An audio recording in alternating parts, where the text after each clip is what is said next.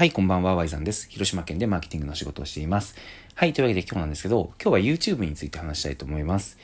YouTube をやる人っていうのが、もう本当にここ1年ぐらいでめちゃくちゃ増えてきたっていうのは、誰もが思ってると思うんですけど、その多くが自分のえー、その多くの目的が広告による収入っていうところがやっぱり一番ね、あの、スタンダード王道であるし、イメージしやすいのかなと思うんですけど、実はね、選択肢ってそれだけじゃないよっていうことを話したいと思います。なんで、あくまで選択肢の話なので、決して YouTube で広告収入を目指していこうっていうことが間違ってるとも、えー、言うつもりはないですし、あの、あくまでこんな方法もあるのがどうかなっていうのを知っとくだけで、ちょっと見え方も違ってくるんじゃないかなっていう話です。えーとですね、何かというとですね、YouTube を自分の収益にしようと思ったら、二つ方法があると思ってて、一つが、さっき言った広告収入によるモデルですね。で、一方もう一つは何かというと、これが、あの、ダイレクト課金っていうふうに言われるもので、自分の、えー、ことを好きになってくれた、まあ、言うならばファンっていうふうに、ちょっと便宜上ね、言わせてもらいますけど、ファンから直接課金してもらうモデル。これは、あの、こう言うとちょっと難しいと思うかもしれないけど、例えば、あの、どんな仕事でもそうだと思うんですよ。例えば、旅館やってる人は、えー、宿泊のお客さんが直接お金を支払ってくれてるわけだし、チョコレート売ってる人は、チョコレートを通販とかでね、買ってくる人が直接課金してくれてる人だし、で、セミナーとか、あの、マーケティングの塾とかやってる人は、それに申し込んでくれる人が直接課金っていうふうに、結局自分の本業っていうのはお客さんから直接お金をもらってる人が、お、ほぼほぼ全てだと思うんですよ。あの、テレビタレントとかギャラで、あのー、出演するのですらそうで、違うとしたらやっぱりあの、こテレビを作ってる人とかですよね。それはあの、スポンサーからの広告収入で、えー、生きているので、要は世の中っていうのは直接お客さんからお金をもらうモデルと、あの、テレビ CM、テレビ番組を作るときって直接視聴者からお金をもらうわけじゃなくて、スポンサーからお金をもらってその代わり CM を流してるっていうように広告収入によって、えー、生きているっていう二つのモデルがあるわけですよね。で、YouTube はたまたまね、そのスタートのモデルが広告収入モデルとして、バーンとこうね、世の中に出ていったので、それをイメージする人が多いと思うけど、いやいや、YouTube を使ってのダイレクト課金モデルっていうのも選択肢として考えれるよっていうことなんですよね。例えば、僕が今関わってる YouTube でいくと、一つクッスンガレージっていうチャンネルがあって、そこはですね、えー、チャンネル登録が今12万人を超えて、再生回数も一番多い再生動画で多分200万を超えたのがこの間出てきたりとか、えー、大体どの動画もアベレージで10万再生は超えてるっていう規模なので、これぐらいになってくると広告で、まあ、ある程度の収入を得ることはできます。ただ、かなり、あのー、激戦というか、まあ、ものすごいレッドオーシャンだなっていうのは感じるし、僕らも広告だけに頼っていくのはやっぱ厳しいなと思ってて、というのがやっぱり、広告って出行する企業ありきっていうところがあるので、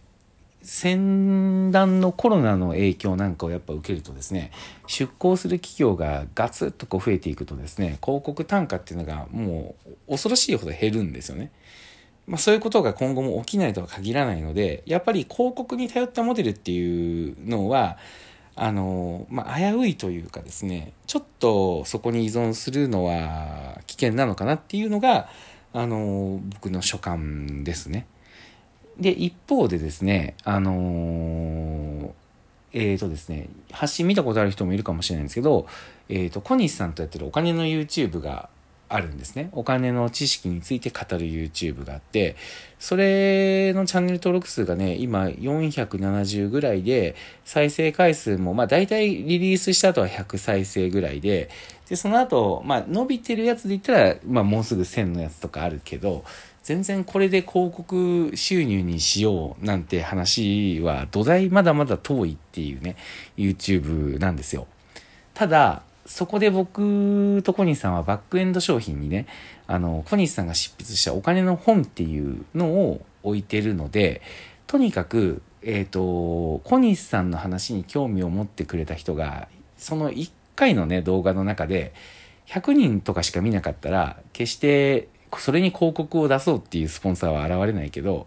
ただその中から何人かがその本を買いたいって言ってくれたら、そこであのマネタイズが発生するっていう YouTube にしてるんですよね。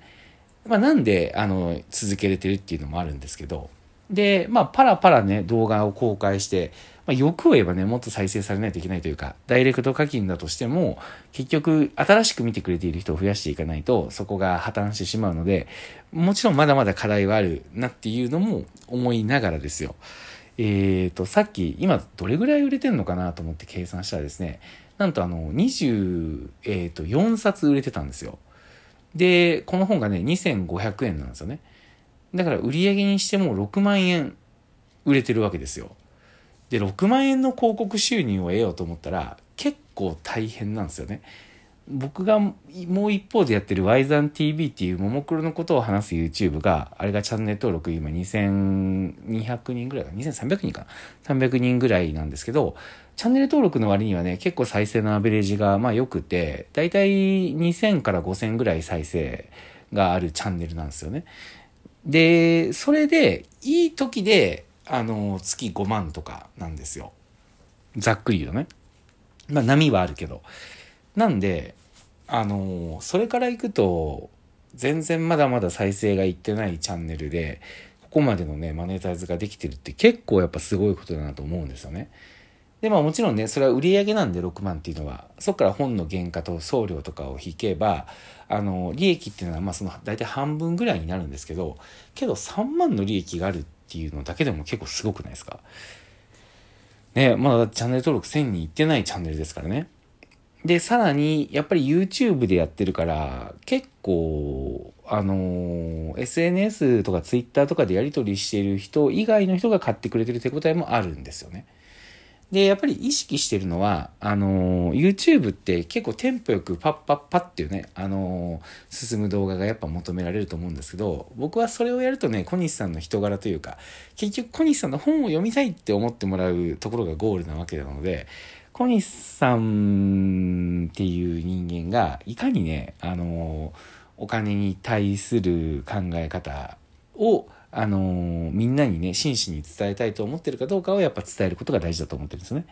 なんで、えっ、ー、と、今毎週木曜日の21時から、あの、動画を出すようにしてるんですけど、その後に質問会をね、ライブ配信でして、そこで、えっ、ー、と、動画を見てね、不思議に思ったこととか、えっ、と、動画に関わらず、えっ、と、不思議に思ってることをライブ配信でね、回答するようにしてるんですよ。それによって、あの、動画で出すことは、正直、あの、調べて準備したら誰でもできるじゃないですか。けど、ライブで質問に答えるっていうのは本当にお金の知識がないとできないわけじゃないですか。そこがやっぱ見せれたらいいなと思って、そういう形でやってるんですけど、まあ今10本ぐらい動画出して、えっ、ー、と、2ヶ月近くもうやってることになるのかな？うん。なんですけど、まあ本がね、こんな風に数えてみたら割と売れてきてると。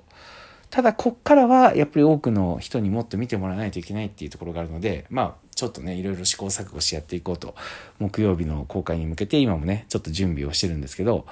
あのー、こういうダイレクト課金でやるときに考える目的っていうのは、広告とは違うということを、えー、全然 YouTube でもできるよと。僕のね、知ってるチャンネルで言ったら、ラーメン屋さんがラーメンを紹介してるみたいなとこあるけど、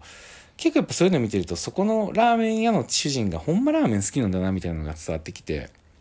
だったらここのラーメン食べてみたいよなとか、やっぱ思うわけですよ。うん。そんな風にね、本業を持ってる人は、意外と再生回数度外視で YouTube をやってると、結局ね、あのー、僕が今回最後にね、伝えたいのは、さっき小西さんの本もね、今それで売れてるとは言うけど、結局それで続けてても多くの人に見てもらうっていう工夫は絶対必要になってくるわけだから、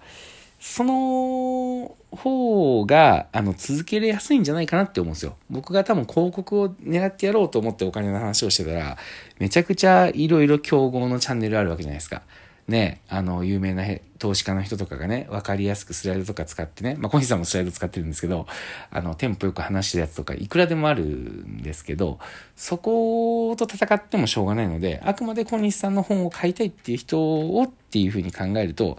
自分の、えっ、ー、と、本業というか、そこを見失わずにね、チャンネル運営ができるんじゃないかなっていうふうに思いました。はい。というわけで今日の話は以上です。あの、YouTube やりたいなと思ってる人は、あ、こんなやり方もあるんだなっていうところを参考にしてみてください。はい。えー、というわけで明日もよろしくお願いします。ワイザンでした。